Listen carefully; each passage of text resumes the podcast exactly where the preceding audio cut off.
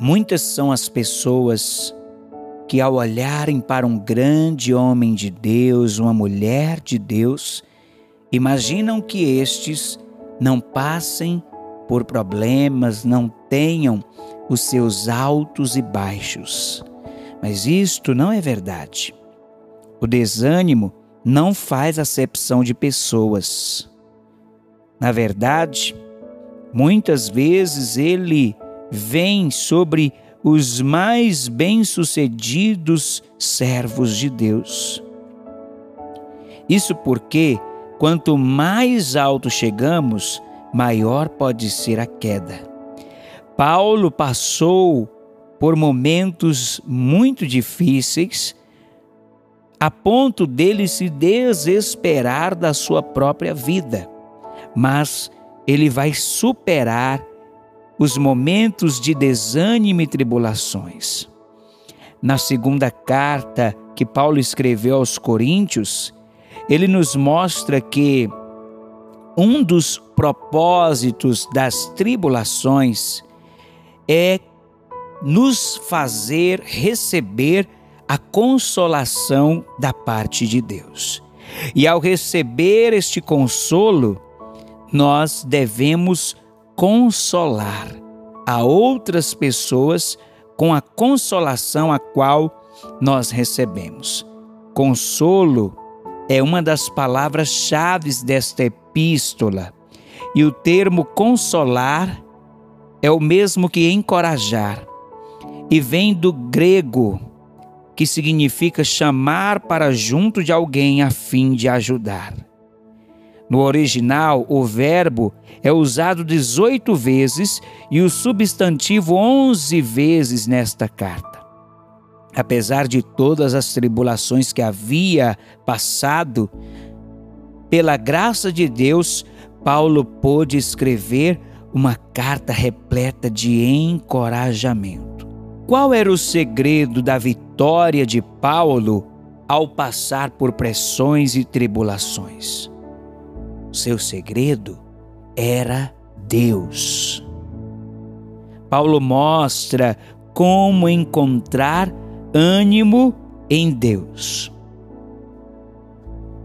O primeiro passo para encontrarmos ânimo em Deus é louvarmos a Ele em meio às tribulações. O salmista Davi, quando estava passando momentos tenebrosos em sua vida, ele disse: Por que te abates, ó minha alma? E por que te perturbas dentro de mim? Espera em Deus, pois ainda o louvarei. Quando louvamos a Deus, recebemos dele o bálsamo da sua presença e somos renovados.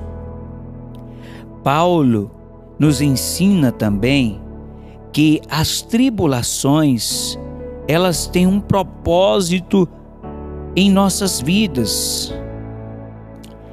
Através das tribulações, o nosso caráter cristão é aperfeiçoado. Deus está no controle de todas as tribulações. A Escritura nos mostra que Ele não nos permite passar por uma tribulação que não possamos suportar, antes Ele nos dá o escape. Deus nos capacita para suportarmos as tribulações.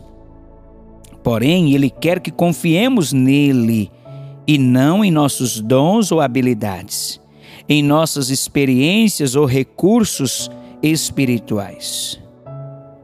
É quando nos sentimos seguros de nós mesmos e capazes de enfrentar o inimigo que sofremos as piores quedas. Lembra de quando Pedro, ele, ao ouvir Jesus falar que seria preso, julgado e condenado à morte de cruz, Pedro disse: Ah, Senhor, eu não vou deixar isso. Se for preciso, eu morro por ti. Porém, este mesmo Pedro negou Jesus três vezes. Devemos confiar somente na graça de Deus, porque é ela que nos faz vencer todas as circunstâncias contrárias. Devemos morrer para o nosso ego, para que o poder da ressurreição de Deus venha operar em nós. Deus ele nos livra das tribulações. Porém, Deus livrou Paulo em resposta à sua fé e também em resposta à oração da igreja de Corinto que estava clamando por ele. As tribulações são usadas também para que o nome de Deus seja glorificado em nossas vidas. Se você tem passado por tribulações, confie no Senhor e não permita que o sentimento de amargura venha encher o seu coração. Pois se fizeres isso, ao invés da tribulação trabalhar ao seu favor, ela trabalhará contra você. Por isso, não alimente a amargura, mas olhe para a tribulação como uma preparação que Deus está trazendo para que você viva grandes vitórias. Eu sou o pastor Alain Amora e você está acompanhando o podcast Meditando na Palavra de Deus. Que esta reflexão edifique a sua fé.